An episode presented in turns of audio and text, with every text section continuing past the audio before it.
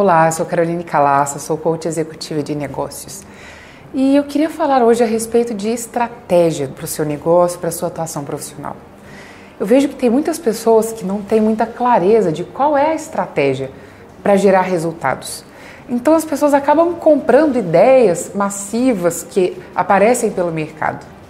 Mas eu quero gerar uma reflexão a respeito disso. Veja bem, eu vim do mundo hoteleiro. Trabalhei com hotelaria, me formei em hotelaria, fiquei muitos anos nesse mercado. E no mundo hoteleiro, a gente tem alguns indicadores que a gente sabe que são antagônicos. Por exemplo, um hotel, ele tem que escolher entre ter uma diária média maior, ou seja, ter mais lucratividade a cada vez que ele aluga um apartamento, ele ter uma margem de lucro maior, então ele pode cobrar mais caro. Mas esse indicador ele é contrário à taxa de ocupação. Ou seja, se você quer ter uma diária média maior, mais lucratividade na locação de cada um dos apartamentos, você precisa abrir mão de ter uma taxa de ocupação de 100%. Isso significa, eu não pretendo alugar todos os apartamentos daquele hotel todos os dias. Eu pretendo sim manter durante cada um dos meses uma taxa definida de ocupação privilegiando a margem. Agora, eu vejo alguns coaches por aí que não têm essa clareza, porque eles falam em lotar a agenda, ter a agenda cheia e tudo mais, mas eles não param para pensar que muitas vezes ter a agenda cheia, ou seja, atender das 7 da manhã às 7 da noite, muitas vezes é contrário a ter uma margem de lucro nos seus atendimentos suficientemente boa. Então, qual é a sua estratégia como coach? Você quer ter uma margem melhor ou você quer ter um volume de vendas maior? Ah, Carolina, é impossível ter as duas coisas? Não, não é impossível, mas são indicadores cuja estratégia para alcançar são completamente distintas. Se você quer ser um coach que atua das 7 da manhã às 7 da noite com a agenda cheia, então você tem que saber que provavelmente a sua margem vai ter que ser um pouco menor, porque a sua estratégia é de volume de vendas. E se você quer ser um coach que tem uma lucratividade maior, que pode cobrar mais pelo seu trabalho, que pode realizar um trabalho com uma qualidade superior e com valor percebido, você não precisa necessariamente ter uma agenda lotada que signifique atender das 7 da manhã às 7 da noite. Aliás, algumas pessoas nem querem isso.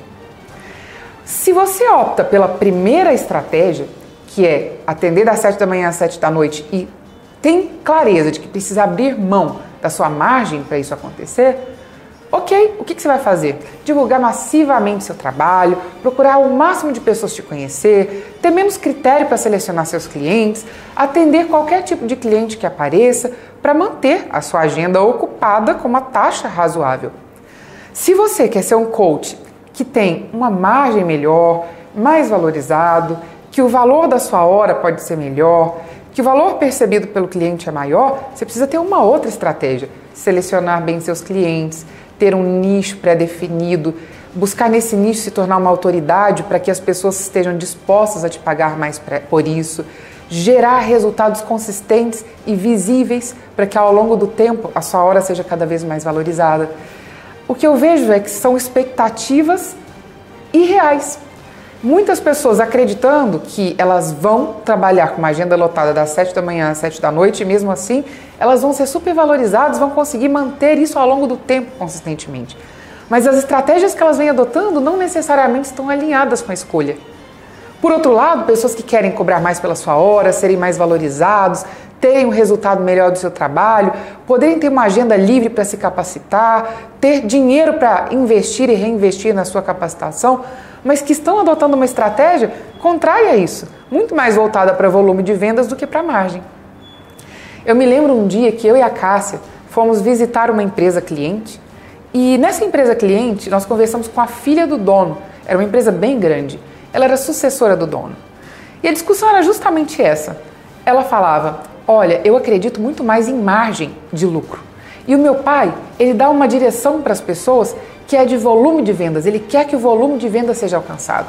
Eu sei que são coisas difíceis de alcançar ao mesmo tempo. E o que acontece com a minha equipe de vendas é que eles ficam perdidos, sem saber que estratégia aderir.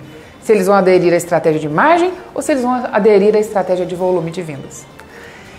E isso acontece muitas vezes com você sem que você esteja atento. Decida qual é a sua estratégia.